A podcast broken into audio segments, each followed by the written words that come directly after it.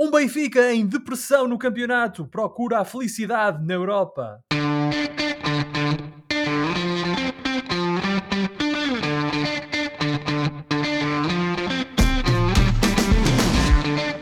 Bem-vindos a mais uma emissão dos Meninos de Ouro, o programa para quem gosta de bola e que está disponível todas as terças-feiras no Spotify, Apple Podcasts, Google Podcasts e em todas as outras plataformas onde se pode ouvir e descarregar podcasts. Eu sou o Filipe Vieira e comigo estão o José Lopes e o João Pedro Oliveira e estamos novamente reunidos para uma conversa sobre futebol. Eu e o José estamos em Portugal enquanto o Oliveira está no Reino Unido. Meus amigos, boa noite. Uh, Devo-vos dizer que estive este fim de semana a fazer umas contas uh, aos nossos, uh, aos nossos aos dados dos downloads do nosso podcast e para lá dos milhares de milhões de ouvintes que temos na Rádio Barcelos, nós temos ouvintes deste programa espalhados um pouco por todo o mundo.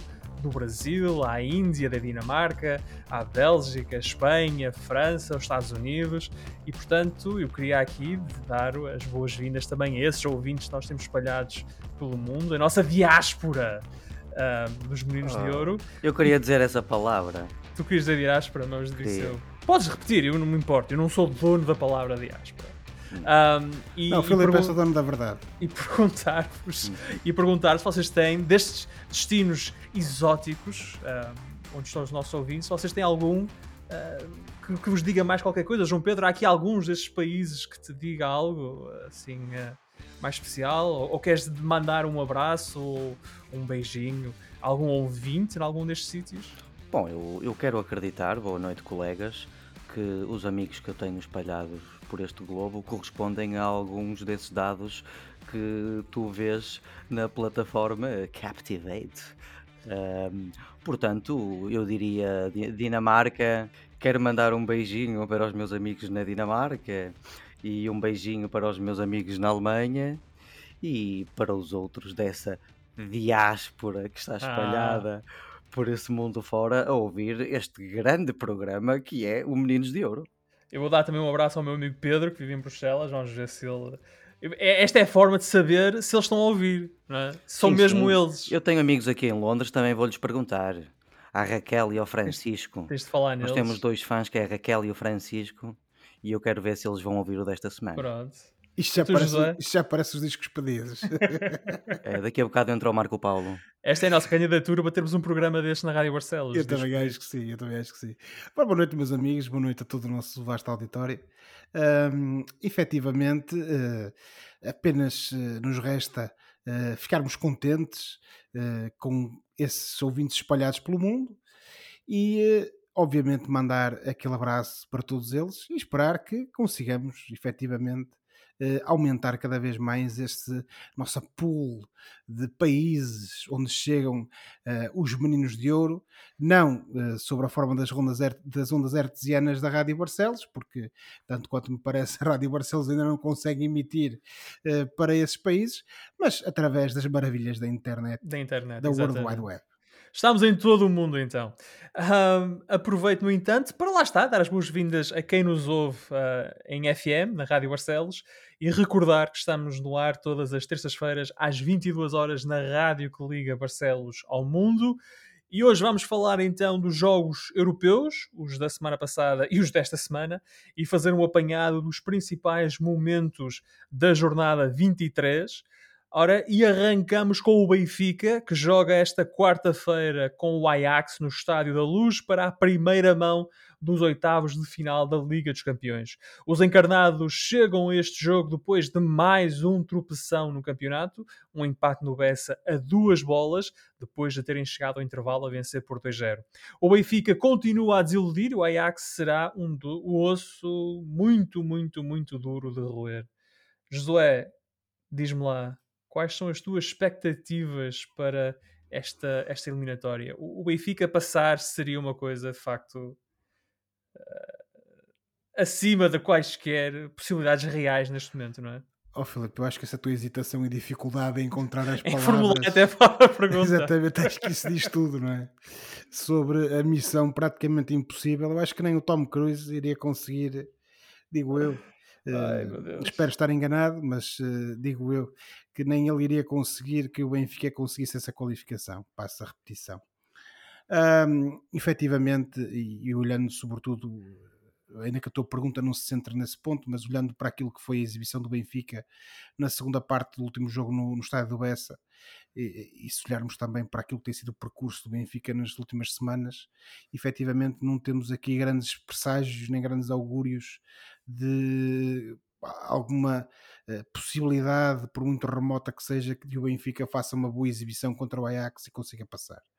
Uh, acho que o Benfica vai enfrentar o Ajax no pior momento, a meu ver, da, da época. Uh, independentemente daquilo que foi o consulado do Jorge Jesus versus o consulado agora do Nelson Veríssimo, acho que a equipa nunca esteve num momento tão baixo. Sobretudo, parece-me a mim a nível anímico. Um, e aquela segunda parte, não sei o que é que se passou ao intervalo no estádio do Bessa, mas aquela segunda parte é qualquer coisa que tem que ser objeto de estudo. Desapareceu, o Benfica não entrou. Sim, tem que ser objeto de estudo e, sobretudo, muita introspeção por parte da, da equipa um, que traz já de vermelho normalmente um, Sendo que na primeira parte eh, vocês não vimos o Benfica como eu, como eu já muito não via, Oliveira, é verdade. Foi, não foi possivelmente até o melhor ou vá o menos mau, dependendo da perspectiva Benfica da época, nessa primeira Mas, parte? Oliveira, essa espécie de bipolaridade é que a mim, quer dizer, me deixou um pouco preocupado, que é como é que uma equipa que vinha efetivamente de um conjunto de exibições menos conseguidas, independentemente dos resultados mais ou menos positivos, chega ao Bessa, uh, e é certo que o Boa Vista é uma equipa que este ano, desde que o Petit lá chegou, melhorou bastante, mas também é uma equipa de altos e baixos ao longo da época. E faz, o Benfica consegue fazer aquela exibição, consegue chegar ao intervalo a ganhar por 2 a 0, quando podia ter estado a ganhar por muitos mais, podia ter goleado Boa Vista na primeira parte. Sim, sim. E, e, já não vou falar aqui daqueles gols que foram anulados, porque são incidências da, da, do futebol, não é? E porque foram Mas, bem anulados. E foram bem anulados, como é óbvio. Mas e, podes portanto, falar do grande golo do, do Tarabt. Sim, é verdade, Oliver, mas todos nós sabemos que o Tarabt, infelizmente, por culpa própria, e já admitido por ele, foi um talento que se perdeu. Uh, agora, para dizer o quê? Uh, o Benfica que chega uh, ao jogo com o Ajax é um Benfica na modo baixo. É um Benfica com uma moral muito abalada. É um Benfica que de certeza que vai acusar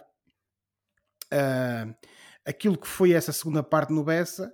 Agora, temos que perceber é se vai acusar isso de uma forma negativa, ou seja, se vai manter a falta de qualidade exibicional e se vai se limitar a ser trucidado por, um Ajax que nós sabemos que joga muito bem à bola, ou se é um Benfica que, fruto desse desaire da segunda parte no, no Bessa, que até podia o Benfica ter perdido e se perder, se calhar, ter merecido, um, vai querer dar uma resposta, eh, vai querer, mais uma vez, como eu costumo dizer, dar uma prova de vida e mostrar que de facto existe ali algum tipo de qualidade. Eu, como costumo ser um pessimista por natureza, acho muito sinceramente que uh, não vamos assistir a um Benfica que tenha grandes hipóteses de uh, ganhar ao Ajax e eventualmente lutar pela eliminatória, mas sobretudo neste campo desejo tremendamente ser enganado, ou melhor, ser desmentido e desejo estar enganado, isso sim, e espero que o Benfica consiga de facto fazer alguma coisa.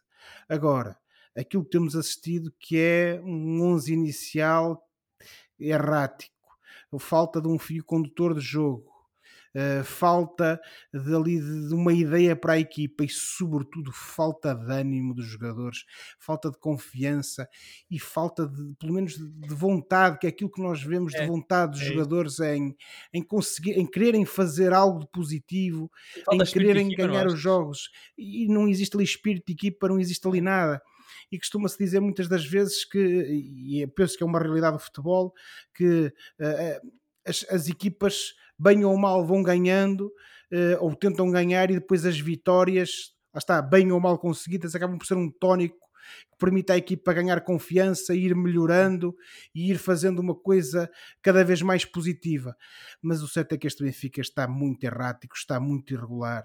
Eu parece-me que não há ali uma ideia, como já referi, e sobretudo não há ali espírito, não há vontade, não há querer. E quando não há querer no futebol, acho que dificilmente o Benfica terá possibilidade, e já nem vou falar do resto da época, mas pelo menos neste jogo contra o Ajax, dificilmente terá possibilidade de fazer alguma coisa positiva. João Pedro, eu vou, vou, já assumir que tu também pensas que vai ser muito difícil o Benfica eliminar uh, o Ajax e fazer-te uma pergunta um bocadinho diferente que é, e, e isto tem aparecido na imprensa também, se é nesta eliminatória que o Veríssimo está, de certa forma, a, a jogar a época dele. Uh, ou seja, há na imprensa e, e, entre a crítica benfiquista pessoas que dizem que o Benfica deveria fazer algo como o, o Sporting fez quando foi buscar o Ruben Amorim no ano em que já não havia nada para ganhar, para de certa forma, forma preparar já a próxima época, e sendo o argumento agora que já sabe que não é veríssimo que vai ser treinador do Benfica, e portanto, por que não contratar já o treinador, pô-lo já lá, e dar-lhe estes meses para de facto ele conhecer o plantel, conhecer o clube, conhecer a estrutura e depois arrancar a próxima época uh, em força. Achas que Severíssimo não conseguir eliminar o Ajax, Severíssimo não conseguir uh, ser competitivo contra o Ajax, que se põe a jeito para não terminar a época como treinador do Benfica? Acho, embora não deveria ser necessariamente por esta eliminatória uh, contra o Ajax, que um Sim. treinador do Benfica, neste caso o, o Veríssimo, deveria ser eh, despedido, porque o Benfica está na, na fase e, na, e, no momento em que está, fruto de uma série de fatores dos quais nós já falámos muito neste programa, e hum, enfim, hum, não seria agora eh, esta derrota com o, com o Ajax, que é um, um, um adversário que diametralmente, de uma forma diametralmente, diametralmente oposta ao Benfica, está no melhor momento da época, já leva 10 uh, 10 vitórias, 10 vitórias seguidas. Vocês até estão com medo quando eu digo isto. Um, portanto, uh, eu, eu creio que esta eliminatória pelo menos na minha opinião, não deveria fazer grande diferença no futuro do, do Nelson Veríssimo no Benfica, até porque desde que ele chegou, a, a chicotada e esse rugir necessário no plantel não, não aconteceu propriamente. Aliás, João Pedro, para, para, para ilustrar este ponto, o Nelson Veríssimo, em mais ou menos dois meses de campeonato, já perdeu mais pontos do que aqueles que o Jorge Jesus tinha perdido em toda a época até ter sido despedido antes do jogo do Dragão. Sim, ou seja, hum, os problemas que eh, existiam durante o reinado de Jorge Jesus já eh, continuam a existir agora, nomeadamente ali uma- um- principalmente uma, uma incerteza quanto a uma série de jogadores que lá estão e, e uma, uma gritante falta de liderança que está eh, a ocorrer agora no Benfica. Seja como for, hum, as bonitas histórias eh, do futebol às vezes acontecem assim. E no caso desta eliminatória, o Benfica tem uma vantagem, eu diria, que é o facto de jogar primeiro em casa. Porque jogando primeiro em casa e as coisas começando, correr, começando a correr bem e acabando tendo corrido bem até, imaginemos que o Benfica ganha este jogo, isso poderá dar outra motivação aos jogadores depois para a segunda eliminatória. Seja como for, eh, a tua pergunta prendia-se um bocado com a questão do, do treinador também, Sim. e só para responder, eu acho que possivelmente o Nelson Veríssimo acabará por sair mais cedo do que no final da época.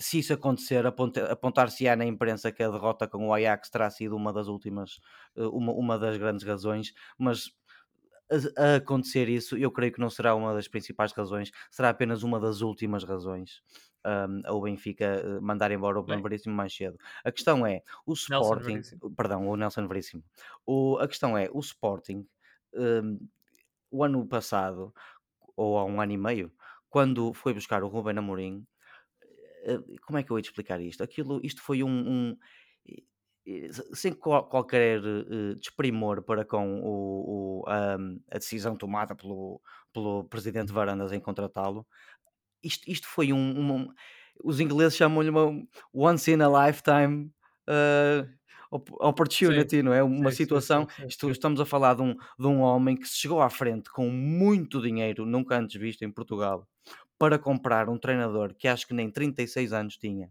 na altura e que tinha cerca de 17, 18 jogos pelo, pelo Sporting Clube de Braga. E portanto, aqui isto, isto foi um, uma história perfeitamente anormal que não é normal acontecer uh, no, no, no, futebol.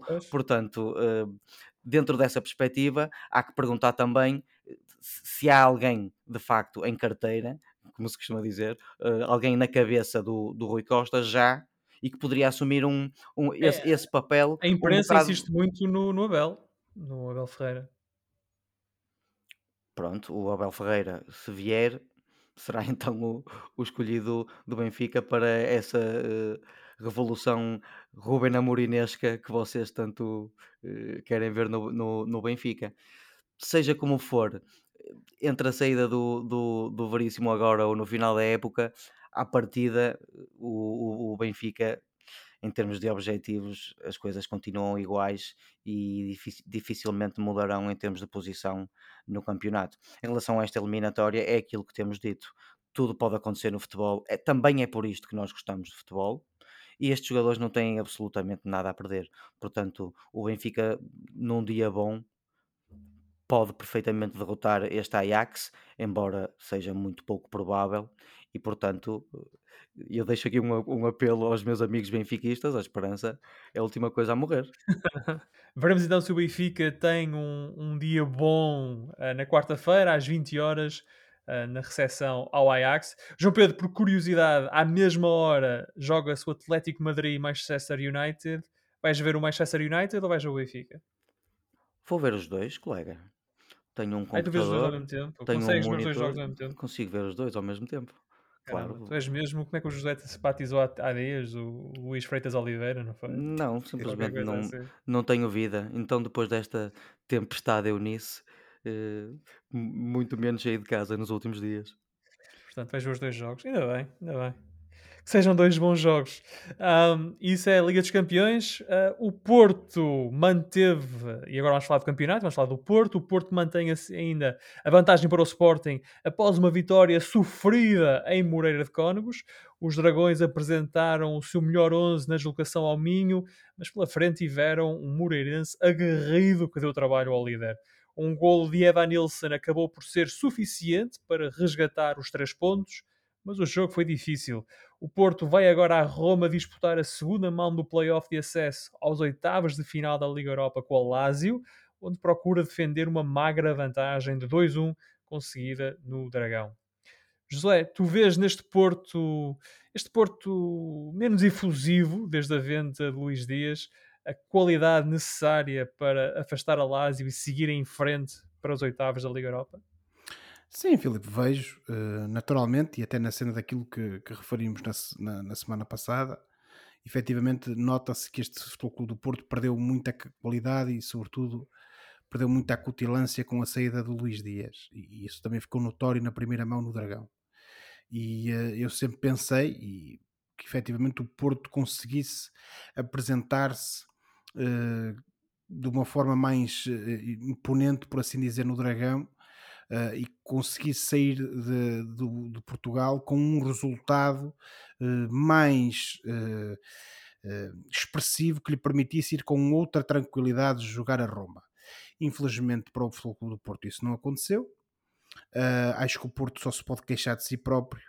Uh, efetivamente, depois, através daquela excelente exibição do Tony Martínez e daqueles dois golos, conseguiu repor alguma justiça no resultado, conseguiu sair com a, com a vitória, que é importantíssima, uh, mas eu estava à espera de mais. De, dito isto, uh, parece-me a mim que isso também serve de aviso para aquilo que será a ida do Futebol Clube do Porto a Lásio. Uh, vai, o Porto vai jogar num estádio difícil, é sempre difícil, o Olímpico de Roma, uh, com o ambiente que é característico e que o Sérgio Conceição conhece bastante bem. Uh, o Porto já foi feliz nesse estádio contra a Roma, aqui há, há umas épocas, não propriamente contra a Lásio, e já na altura com o Sérgio Conceição ao comando e portanto o Porto vai ter que repetir, a meu ver, essa, essa, essa noite e vai ter que chegar lá e vai ter que se impor e mostrar que efetivamente é a equipa que joga melhor futebol, que tem mais argumentos e depois de ter visto aquela Lásio, parece-me que esse é que é o caso. Dito isto, Uh, o Porto também tem que ter uma abordagem que me parece a mim que vai ter que ser bastante diferente daquela que, que teve contra o Moreirense, porque uh, ali o Porto também esteve algo periclitante uh, e efetivamente nota-se que o Sérgio Conceição ainda anda ali um pouco à procura, parece-me a mim, daquilo que será o sistema de jogo pós-Luís Dias. Isso também já se tinha visto no jogo contra a Lásio viu-se nesse jogo contra o Moreirense. Uh, esperemos que o Futebol Clube do Porto e, e o Sérgio Conceição uh, consigam efetivamente contra a Lásio uh, acertar nesse sistema e, sobretudo, que no final do jogo, no final dos 90 minutos, consigam um resultado que lhe permita manter-se na Liga Europa e continuar a afirmar-se como um dos candidatos favoritos à vitória na Liga Europa. Agora que não vai ser um jogo fácil, não vai. A Lazio já mostrou que tem qualidade e que vai lutar até ao final para conseguir passar diante do Futebol Clube do Porto, mas eu continuo a achar que o Futebol Clube do Porto tem todas as condições e tem a qualidade mais que suficiente para afastar esta equipa italiana. João Pedro, estás de acordo? Estou, estou de acordo. Acho que a perda do, do Luís Dias está a levar o, o, o- ou, precisa de levar o, o Sérgio Conceição mais. Não, eu acho que não é necessariamente a, a encontrar o, o seu sistema, porque eu acho que o sistema tem sido mais ou menos o mesmo. Tem sido principalmente um 4-4-2 com um 4-3-3 de vez, Desculpa, Oliveira, tens, tens razão. Uh, tens razão, Oliveira. Não era isso que eu queria dizer. Não é questão sim, propriamente do sistema, é, é as peças. É, é, as peças é, é escolher, eu acho que é esco das razão. duas uma, é ou uh, arranjar a maneira de suprir essa, essa, essa perda com um, dois, três jogadores, ou encontrar em definitivo aquele jogador que ele quer eh, que jogue mais naquela posição que era do Luís Dias até ao, ao final da época. Posto isto, de facto, este jogo contra o Moreirense não, não foi um jogo vistoso e notou-se que faltou ali, olha, por exemplo, um Luís Dias, mas foi um jogo bem disputado. O, o Moreirense vendeu muito cara um, a derrota e não querendo estar um, a falar concretamente do, dos cartões vermelhos mostrados neste jogo, mas uh, indo um bocado à boleia desses cartões vermelhos, quero hum. lembrar que mais uma, mais uma vez tivemos uma jornada, como têm sido as últimas jornadas, cheia de cartões vermelhos no nosso Sim. campeonato português, e eu ouvi o, o relatador de um dos nossos jogos do campeonato na Sport TV este fim de semana a dizer que neste momento a Liga Portuguesa era a liga com mais cartões vermelhos no, eh, nos campeonatos da Europa. Sim. Eu espero Opa, não estar não, enganado. Dão-se vermelhos com uma facilidade tremenda. Sim, e queria manifestar mais uma vez, sem entrar em, em, exemplos, o meu profundo desagrado com esta quantidade que eu considero absurda, porque considero muitos dos lances que, eh, que considero que muitos dos lances não se justificam. Uh, uh, não justificam o cartão vermelho e portanto eu quero mais uma vez manifestar o meu desagrado para, para com isso. Em relação ao jogo. Desagrado com... manifestado e registado. Está aqui. Muito obrigado, colegas. Anotado, sim. Em relação à, à segunda parte desta eliminatória com a Lazio, eu tinha. Oliveira, não te semana... preocupes que eu vou pôr isso na ata. Muito obrigado, muito obrigado, doutor. E, em relação a esta segunda eliminatória, eu tinha dito a semana passada que achava que o Porto era favorito, mas que a coisa não seria assim tão fácil, porque estávamos a falar de um experiente clube eh, com alguma história europeia, estávamos a falar de um clube com Ciro Immobile, Immobile, que curiosamente não jogou e não vai jogar nesta eliminatória mais uma vez, porque está aparentemente com febre. E, e de facto, a, a Lazio marcou primeiro, troca bem a bola, uh, é defensivamente. E é um grande golo, o golo Lazio. Belo golo. Uh, de, defende de uma forma tipicamente e no melhor sentido e italiana e portanto não vai ser de todo favas contadas esta, esta segunda eliminatória. Nesta fase, um, chegando mais ou menos a este nível, começa a ser mais normal ou, ou, ou, ou menos surpreendente resultados com margens mínimas. E portanto este 2-1 que deveria ter sido um pouco mais uh, um, uh, um, pouco mais maior este 2-1 que devia ter sido maior, um resultado um maior mais ground, um pouco mais, mais ground, é? um, um, devia ter sido um 3 ou um 4 porque traria muito mais segurança ao Porto. De qualquer, uh, mesmo assim não retira esperança nenhuma ao Porto para a segunda mão, eu creio que estas, estas duas equipas estão num nível até bastante parecido, embora continuemos nós a achar que o Porto exerce alguma superioridade em termos de qualidade em relação a, a Lazio e portanto o Porto tem tudo para chegar à Itália e ultrapassar mais esta fase da Liga Europa, sendo que, tal como na, na, no primeiro jogo, não vai ser um jogo nada fácil. Nada fácil, de facto. E portanto, esse jogo é, está marcado para quinta-feira, uh, no Olímpico de Roma, o Lazio Porto, às 17h45. Para o campeonato, como já dissemos, o Porto venceu e é primeiro classificado com 63 pontos. Tem mais 6 pontos do que o segundo, uh, o campeão nacional ainda em título, o Sporting, que nesta jornada recebeu e venceu o Estoril por 3-0 num jogo com golos repletos de nota artística. Uh, o jogo anterior do Sporting em casa também teve nota artística, mas para o lado do adversário, no caso o Manchester City. E em certa medida eu até digo que o Sporting fez ao Estoril o que o City fez ao Sporting. Dominou por completo este jogo. E portanto, tudo isto para dizer que no campeonato o Sporting mantém a precisão ao Porto, mas na Europa a história dos Leões pode já estar escrita. Uh, Josué, surpreendeu-te uh, a dimensão da superioridade do City no jogo da primeira mão uh, da Liga dos, do, deste jogo dos oitavos final da Liga dos Campeões em Alvalade? Oh, Filipe, infelizmente não. Ficou 5-0, não sei, se, não sei se disse isso na entrada, mas ficou 5-0. O City veio ao balado. Aliás, eu, até vejo-me um pouco obrigado a descortar de ti eh, na tua introdução quando dizes que viu o Sporting fazer, mais ou menos foi o que tu disseste, ao Estoril Sim. aquilo que, quer dizer, eh, como, usando uma palavra muito comum no meio jurídico onde eu me costumo movimentar, o Sporting foi maniatado pelo, pelo, pelo City, quer dizer ali não houve uh, grandes dúvidas e o Sporting perdeu sem apelo e, e, nem é grave. Uh, ficou ali demonstrada claramente o, a, a, diferença e o fosso competitivo e de qualidade que existe entre o Sporting e o City.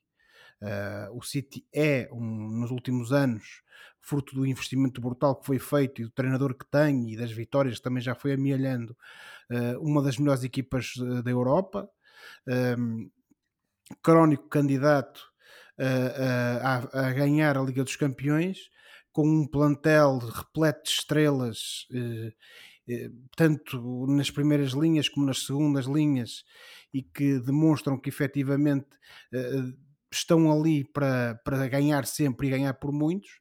Obviamente que cada jogo é um jogo, não é? E portanto pode haver sempre aqueles deslizes, mas infelizmente esse fosse competitivo eh, ficou patente no jogo do, do City em Alvalade e portanto não houve ali grandes, eh, grande, não houve ali muito a dizer.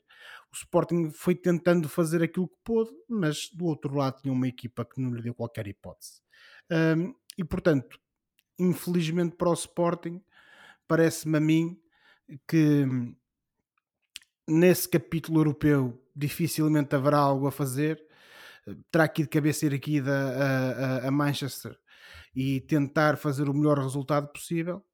Agora, dentro do nosso campeonato, e isso também ficou visível no jogo contra o Estoril, continuamos a ter um Sporting forte, um Sporting moralizado e, sobretudo, um Sporting que, lá está, porque consciente da, da, diferença que existe entre o campeonato português e a, e a, Liga dos Campeões e consciente também de que não se podem confundir essas duas competições, também ficou uh, evidente, e isto obviamente também é trabalho do Ruben Amorim, que a equipa não confunde essas duas realidades e portanto não acusou, uh, a meu ver, essa, essa essa, esse mau resultado, esse péssimo resultado diante do City.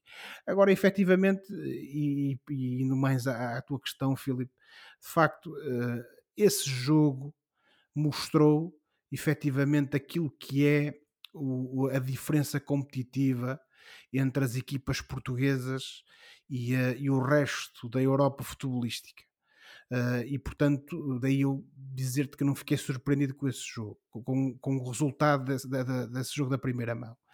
Mas eu depois também, quando vejo estes jogos, e obviamente que com isto não quero dizer que o Sporting tivesse obrigado a fazer, a, eh, a ganhar ao City, mas depois eu também me lembro sempre daquilo que são os resultados do Sérgio Conceição no, neste Porto europeu dos últimos anos na Liga dos Campeões, em que vimos o Porto, por exemplo, contra o City, ainda que num contexto ligeiramente diferente, não é? E sobretudo tendo em conta que um, a, a situação na altura era outra, o contexto era outro, como eu estava a referir, mas vemos também o Porto a mostrar que efetivamente é competitivo e, como eu disse ao longo destas emissões uh, uh, do, nosso, do nosso programa, ao longo deste, deste já mais de ano que levamos de, de, de emissões, uh, de facto, ou quase quase um ano, quase um ano que levamos de emissões, um efetivamente, o Porto na Europa, por exemplo, joga muito acima das suas possibilidades se calhar é mais força, mais vontade, mais querer do que propriamente a arte e engenho. é mais traquejo. E, também, também, efetivamente isso poderá ser. Agora, eh, de facto, e era aí que eu também queria chegar, Filipe, isto também são as, as tais dores de crescimento do Sporting que nós também já referimos aqui que já vimos e já assistimos essas duas de crescimento no campeonato e agora também estamos a assistir a essas duas de crescimento na, na, nas competições europeias. Vimos um Sporting que, por exemplo, começou muito mal a fase de grupos e que depois fez uma série de resultados brilhantes que lhe permitiram estar onde está neste momento. Uh, e portanto, uh, isto faz parte, Uh, o Ruben Amorim é um treinador jovem, como já referimos, é um treinador que precisa também de experiência. A equipa do Sporting, independentemente da idade dos seus jogadores, também precisa de ganhar esta experiência.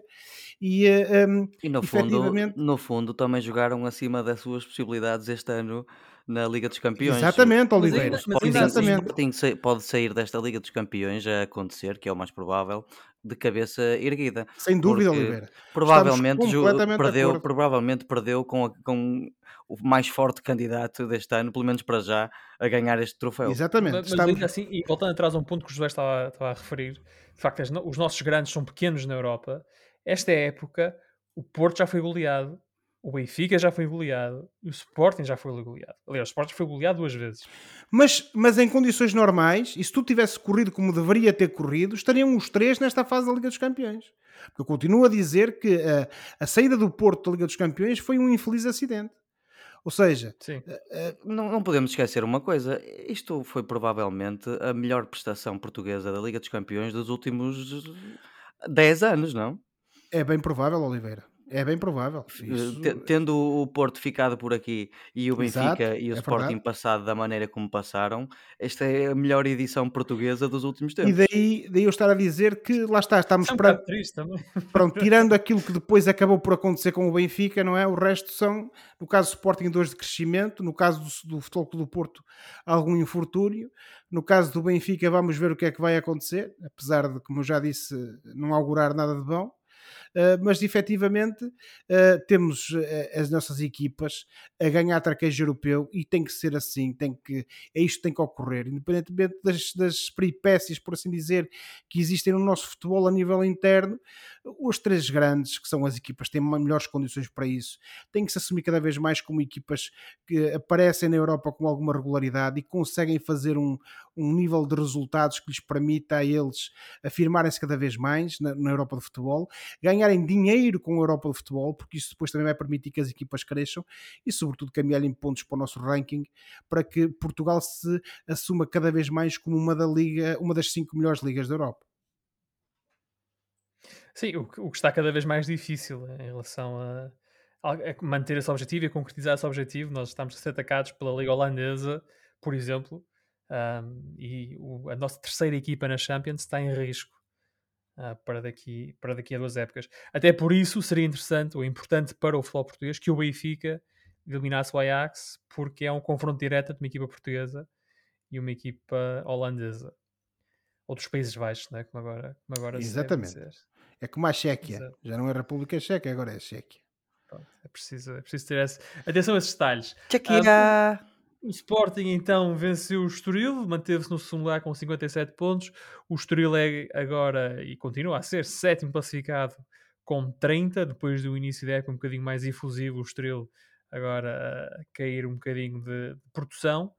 Um, quem venceu nesta jornada foi o Braga, que foi a Tondela vencer por um zero numa partida equilibrada, uh, mas onde os arsenalistas foram, genericamente, foram superiores ao, ao adversário.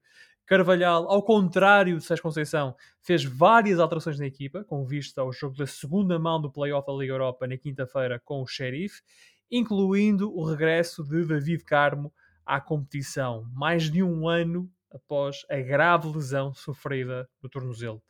Os arsenalistas apontam agora baterias ao jogo com os moldavos do Sheriff, onde procuram reverter uma desvantagem de 2-0 trazida de Tiraspol.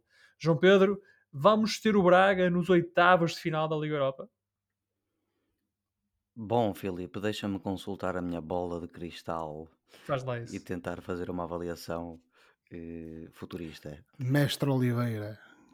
Um, o Braga tem pela sua frente uma tarefa muito difícil.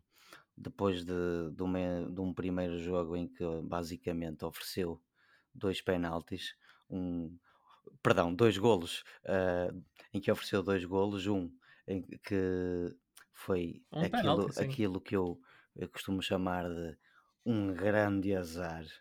Aquilo, aquele penalti é o que se chama de um grande azar.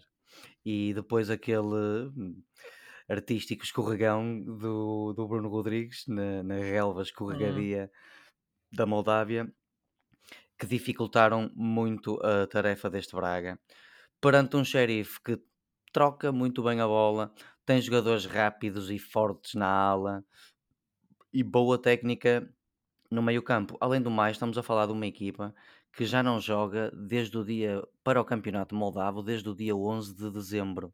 E estamos a falar de uma equipa que não jogou este fim de semana e vai agora enfrentar o Braga bem fresquinha em Braga. Portanto, o Braga vai ter que jogar com a melhor equipa e vai ter que deixar tudo em campo e marcar três golos para ganhar. E lembremos-nos, eh, a regra do, do golo fora acabou Sim.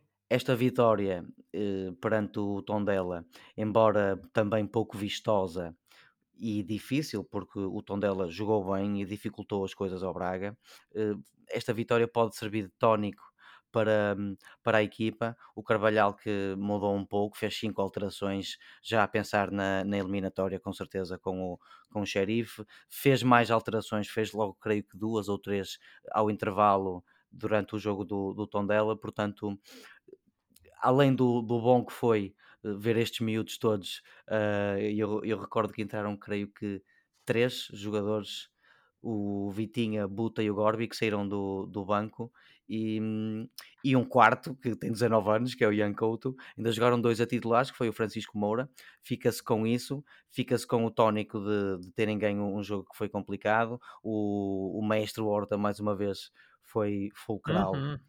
foi ful- fulcral para desbloquear este jogo que hum, não foi fácil, o Braga só marcou, já, era, já batia quase a, a hora de jogo, e portanto que isso seja um tónico eh, bom para um jogo dificílimo, que eu creio que o, o Braga vai ter frente a este Sheriff fresquinho e que nós já agora sabemos que joga bem à bola. Agora já sabemos disso. Agora sabemos. Agora sabemos, antes não sabíamos. Josué, Sabíamos, sabíamos por causa, lá está, por causa daquelas exibições boas que fez na- nos primeiros Liga jogos da, Campeões, da Liga dos Campeões, mas eh, passaram-se alguns meses e, portanto, nós não perdemos um pouco o rasto eh, ao Campeonato Moldavo. Ah, que tem estado parado, não é? Faz a pausa de inverno e, portanto, o Xerife já não competia há dois meses, julgo eu, antes do jogo com, com o Braga na primeira mão. Mais ou Ahm, menos. sim, José, vamos ter Braga nos oitavos da Liga Europa a Eu fazer, espero, eu espero a fazer sim. se calhar, companhia ao Porto, não é? Eu espero que sim. Eh, o Braga, outro dia, efetivamente, contra o Sheriff, eh, não, fez a melhor das exibições. Eh, os golos sofridos, efetivamente, se calhar foram, foi um resultado algo exagerado, mas é o que é. Também não vou estar aqui agora, como também não é nossa panagem, a falar da questão da arbitragem. Agora, parece-me que o Braga eh, tem qualidade para conseguir eh, dar a volta e em casa levar de vencida este xerife. Agora, para isso acontecer, também tem que ser um Braga. eh, lá está, independentemente daquelas alterações que tu referiste há pouco, também tem que ser um Braga com outra atitude e com outro espírito do que aquele um, que, é- que, que apareceu contra, contra o Tondela. Porque efetivamente ali foi mesmo eh, um jogo que foi positivo por duas coisas. A primeira, como o Oliveira referiu e bem, pelo regresso do David Carmo. E depois a única outra coisa positiva foi de facto, eh, mais uma vez, termos eh, o Horta a resolver. Olha, e a Porque terceira coisa positiva foi que o, o Horta tornou-se no melhor marcador de sempre do Braga em golos para a Liga, com 60 golos. Ele que leva 87 no total e está quase a apanhar o, o Laranjo, cujo primeiro nome eu esqueci-me, e o Chico Gordo. Está a Chico dois Gordo, golos do que é o melhor Chico marcador da Gordo história do oh, Braga, não é? Oliveira, e a e, o Car- e 5 o- e a cinco do Laranjo. O Laranjo é e o o- melhor marcador da história do Braga. e já conseguiu, então já conseguiu ultrapassar o Carlos lá. Sim, senhor. Ah, pronto, mas isto para, para, para dizer o quê? Para atalhar caminho. Eu espero, Filipe, que o Braga ganhe. Acho que o Braga tem condições para isso, mas eh, tem que apresentar eh, uma outra atitude em campo, tem que apresentar um, um futebol diferente. Vai ter que pôr a carne toda no assador, como se costuma dizer, mas eu espero que em Braga, na Pedreira, o Braga consiga mostrar a qualidade que tem e consiga levar de vencida e dar a volta a este resultado. Não vai ser fácil, é uma diferença de golos uh, expressiva, uh, neste caso. Uh, não me admiraria que o xerife viesse numa forma, e é o mais provável até, imagino eu, que venha com uma atitude de maior contenção jogar com o Braga, procurar aproveitar o contra-ataque mas o Braga e o Mr. Carvalhal têm que estar preparados para isso e eu espero que ver o Oliveira depois na quinta-feira a festejar a passagem do Braga aos oitavos de final e a sonhar com uma final Porto-Braga novamente na Liga Europa. Eu espero que Portugal inteiro festeje a vitória do Braga. Oh. Estamos de acordo, Oliveira. Aí. Esse, esse Braga Xerife está então marcado para quinta-feira, às 8 da noite, no Estádio Municipal de Braga. Recordo que para o campeonato o Braga venceu então em Tondela, mantém o quarto lugar com 44 pontos. O Tondela uh, está numa situação mais difícil, está no 16 lugar, que é lugar de playoff, tem 20 pontos apenas. Quem está a fazer uma época absolutamente incrível e, e por isso mesmo muito tranquila é o Gil Vicente, uh, o super Gil Vicente, uh, ainda mais quinto classificado após a conclusão da jornada, pois aumentou para 10 pontos a vantagem sobre o Vitória de Guimarães, que mantém o sexto lugar. E pode-se dizer também do Estoril, que é sétimo também com 30 pontos. Portanto, a 10 pontos do Gil, que tem 40. José, nós sabemos, porque temos ótimas fontes, que tu assististe in loco à vitória do Gil sobre o Bessade, por 2-0. Diz-me lá, que impressões tiraste dessa vitória dos Galos de Barcelos? Ó oh, Josué, levaste o, o, rádio para ouvires o relato ou... Não, Oliveira, eu só levo o rádio quando ver o futebol ao café, como os velhotes em Braga faziam, É... lembras-te? Que iam ver o jogo ao café e, e sabiam do golo antes do tempo. Exatamente, e o tipo estava no café a ver o futebol e o velhote a festejar o golo antes de estar na televisão e o Mas tipo chateado por causa disso. Tu vais ser esse velhote, não é? Nunca se sabe, nunca se sabe. Um, Livra-te. Mas de facto, efetivamente, e como o Filipe disse, tive a felicidade de estar no estádio de Estado de Barcelos no sábado a ver o jogo. Uh, um jogo que começou de forma algo periclitante, algo negativa para o Gil Vicente, que se amarrou um pouco mais à abordagem do, do, do adversário do que propriamente aos seus princípios de jogo. Uh, a primeira parte praticamente não teve história. Uh, e o Gil pouco fez ou pouco conseguiu fazer para tentar efetivamente, ainda que tendo o domínio territorial, por assim dizer, do, do jogo, uh, pouco ou nada conseguiu fazer para efetivamente tentar marcar e pôr-se uh, na dianteira do, do, marcador. A segunda parte foi bastante diferente. Uh, o Belenenses é uma equipa que se manteve com o mesmo registro da primeira parte, ou seja, parecia que vinha, apesar de estar em último lugar, com os pontos que sabemos, parecia que vinha ali numa atitude de tentar perder tempo e mastigar o jogo uh, para levar pelo menos aquele pontinho.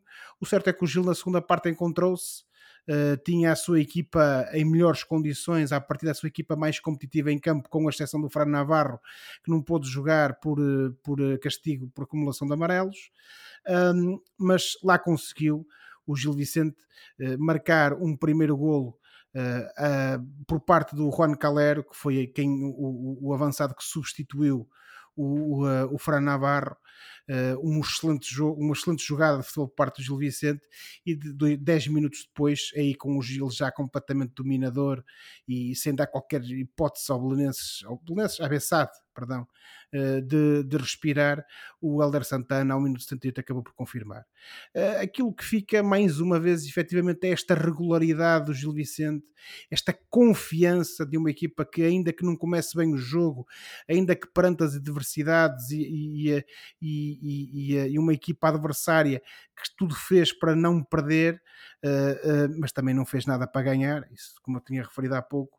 O certo é que o Gil soube manter esse espírito uh, de competitivo, soube manter a cabeça no lugar e paulatinamente foi conseguindo construir esse caminho em direção à baliza adversária e marcando golos. Os dois golos que referi há pouco. Uh, de facto, no final fica mais uma boa exibição do Gil Vicente, num jogo que não foi nem pouco mais ou menos um, um portento futebolístico Uh, hum. e muito agradável à, à, vista, com exceção daquele primeiro gol do Gil Vicente, que é de facto parecia o, o, o meu Barcelona daqui a uns anos. Um, uh, eh, mas fiquei essa nota de que temos um Gil Vicente muito regular e, como eu já referi em programas anteriores, se nada de anormal acontecer ou se esta equipa não tiver uma quebra bruta na forma devido ao cansaço e ao desgaste uh, da época, e com esta vantagem de 10 pontos, eu parece a mim que efetivamente este Gil Vicente, apesar de ainda faltarem bastantes jornadas e bastantes pontos por disputar, está numa posição uh, privilegiada para conseguir ficar com esse quinto lugar e efetivamente, pela primeira vez na sua história, conseguir qualificar-se para as competições europeias. A brisa de Valência é que tem estado um bocadinho mais uh, apagada, não é? É verdade, não pôde jogar esta última, nesta última partida e já há algum tempo que não marca Vamos ver o que é que acontece quando, quando do seu provável regresso na próxima jornada. Uma brisa dominada. Foste, foste ao estádio e não sentiste a brisa? Não, não estava lá. A brisa não estava. Não havia brisa no estádio. Que pena. Um, ora então, uh, olhando então, recapitulando resultados e jogos da jornada 23, o Boa Vista 2, Benfica 2, o Gil 2, Bessade 0, Passos de Ferreira 2, Vizela 1, Vitória de Guimarães 1, Arouca 3, Marítimo 0, Famalicão 1, Sporting 3, Estoril 0, Moreirense 0, Porto 1, Tondela 0, Braga 1 e Santa Clara 1, Portimonense 1.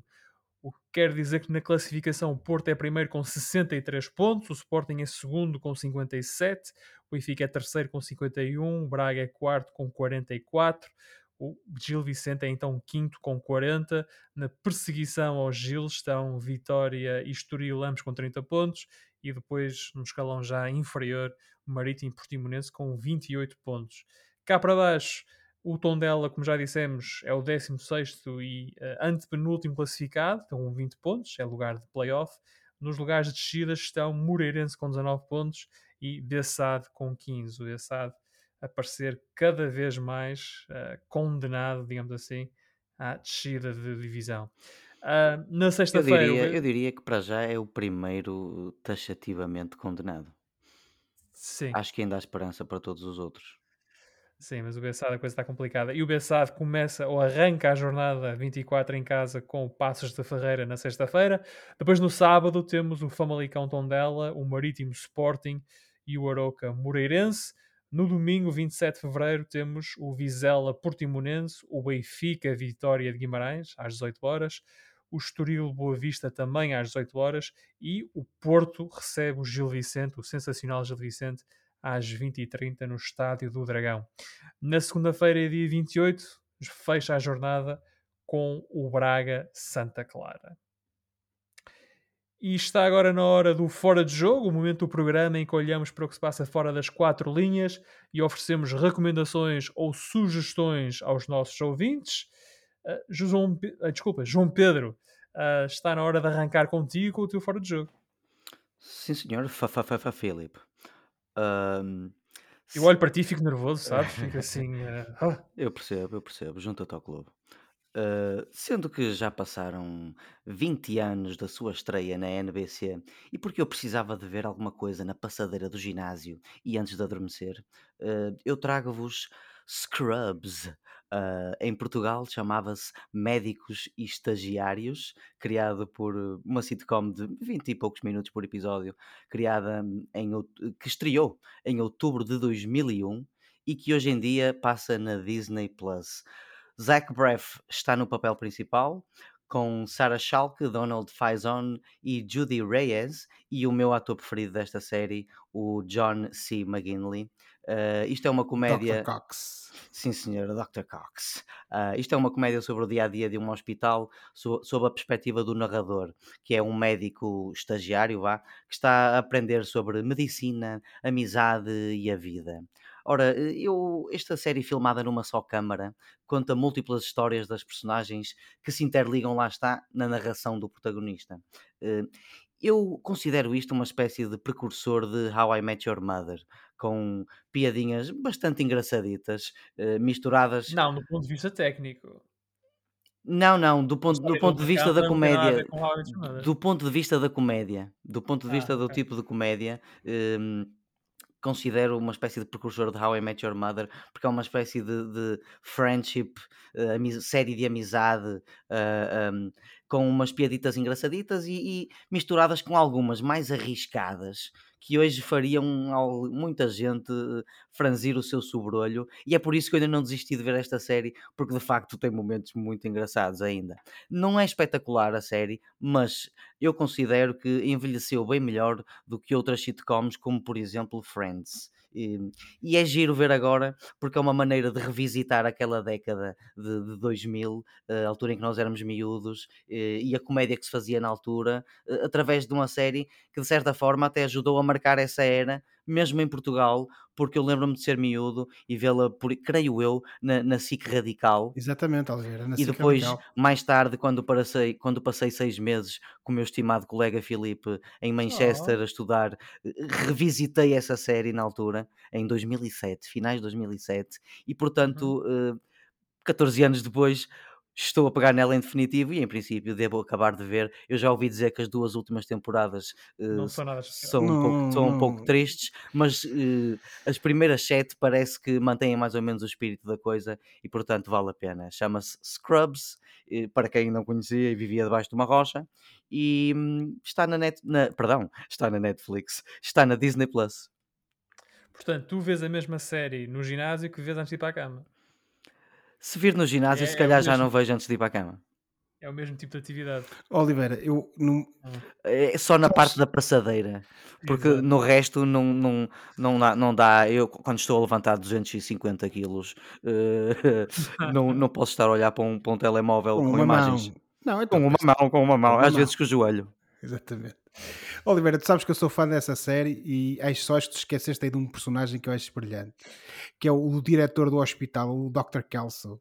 Sim, senhor. Peço desculpa aos, aos fãs do Dr. Kelso, de facto. Os o, verdadeiros fãs do o, o velhinho. Mas então também teria que falar no, no Janitor, o Jan Itor. O janitor, o janitor é uma que, que é o, o, o, advogado do hospital. O, o janitor lá da, do hospital e nunca mais daqui saíamos. Mas sim, Muito obrigado. Bem. Depreendo que gostaste da minha sugestão, Josué. Com certeza. Muito obrigado. O, não. O João Pedro, então, com o Scrubs. Até-se mais Josué hoje, não sei porquê. Estás com cara de Josué. Um, e tu, oh, Josué, oh, qual, é que oh. é a oh. tua, qual é que é a tua sugestão? Ora bem, uh, pegando numa sugestão mais recente, uh, em fevereiro, agora no início de fevereiro, uh, estreou uma série na Netflix que conta com no papel principal o Will Arnett, que se chama hum. Murderville. E o que é que é isto?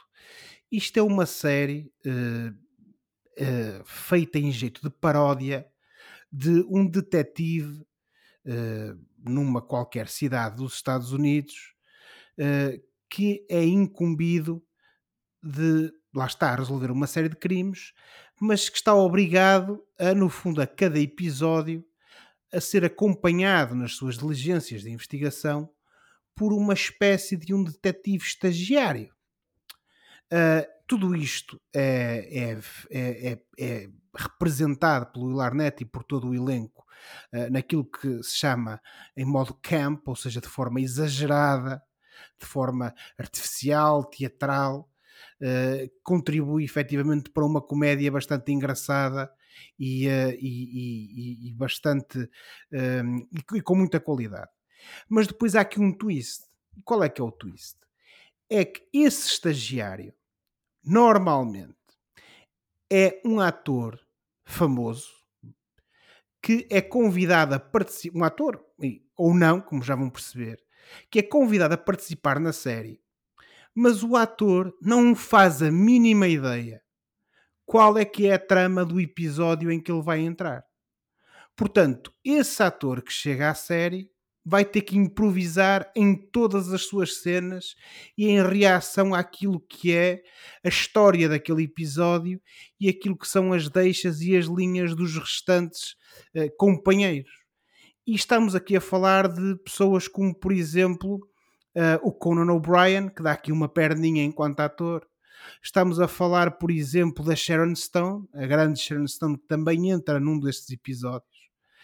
Estamos a falar da, de, daquele ator que ficou muito conhecido, tanto naquela série na Community, como também pelos filmes da, da Ressaca, o Ken Jeong, aquele uhum. senhor uh, sul-coreano.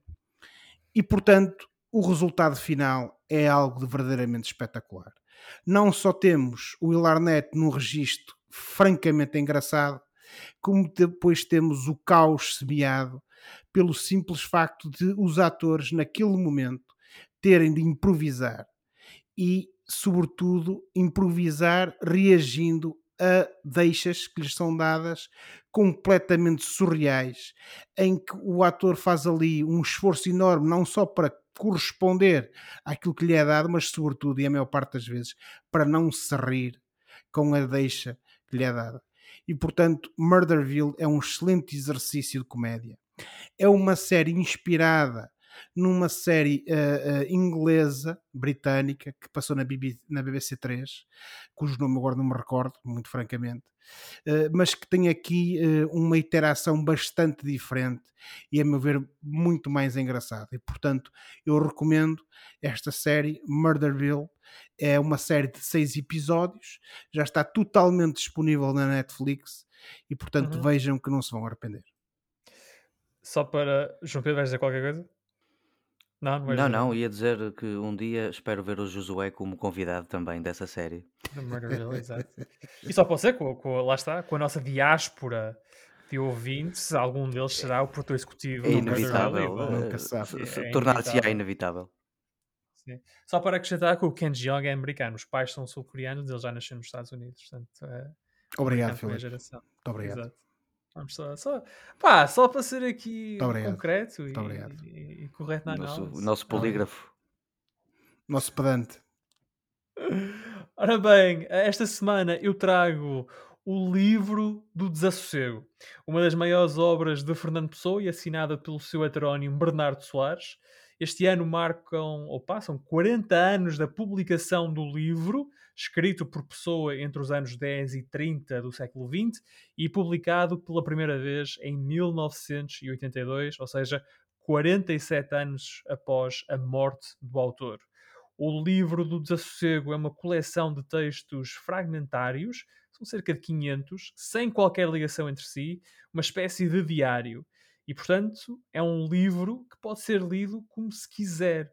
Ou seja, enquanto leitores, nós uh, podemos abri-lo ao acaso e uh, ler as páginas ou os textos que quisermos, sem procurar ter a preocupação de estar a seguir uma sequência. O livro do Desassossego aborda situações, sentimentos e assuntos bastante variados, entre os quais se destacam o tédio, a solidão, o sentimento da vida, a morte, o amor, entre outros. Foi, foi o resultado da descoberta e do estudo da célebre arca pessoana, ou seja, uma arca que foi descoberta após a morte de pessoa com série, uma série de escritos que nunca tinham sido publicados. A publicação é então de 1982, coordenado por Jacinto Prado Coelho, Maria Aliette Galhós e Teresa Sobral Cunha, e deixo aqui as míticas e conhecidas primeiras linhas do livro. Nasci em um tempo em que a maioria dos jovens haviam perdido a crença em Deus pela mesma razão que os seus maiores a haviam tido sem saber porquê. O livro do Desassossego do Fernando Pessoa faz 40 anos este ano. E por hoje ficamos por aqui. Para a próxima semana cá estaremos para mais uma conversa sobre futebol e outras coisas. Não se esqueçam que podem subscrever o canal dos Meninos de Ouro, disponível em todas as plataformas onde se pode ouvir ou descarregar podcasts, para serem notificados de cada vez que publicarmos uma nova emissão. Podem ainda entrar em contato connosco enviando um e-mail para os meninos de ouro podcast@gmail.com. Boa semana e bons jogos. Tchau. Tchau, boa semana. Tchau, boa semana, boa ver Scrubs.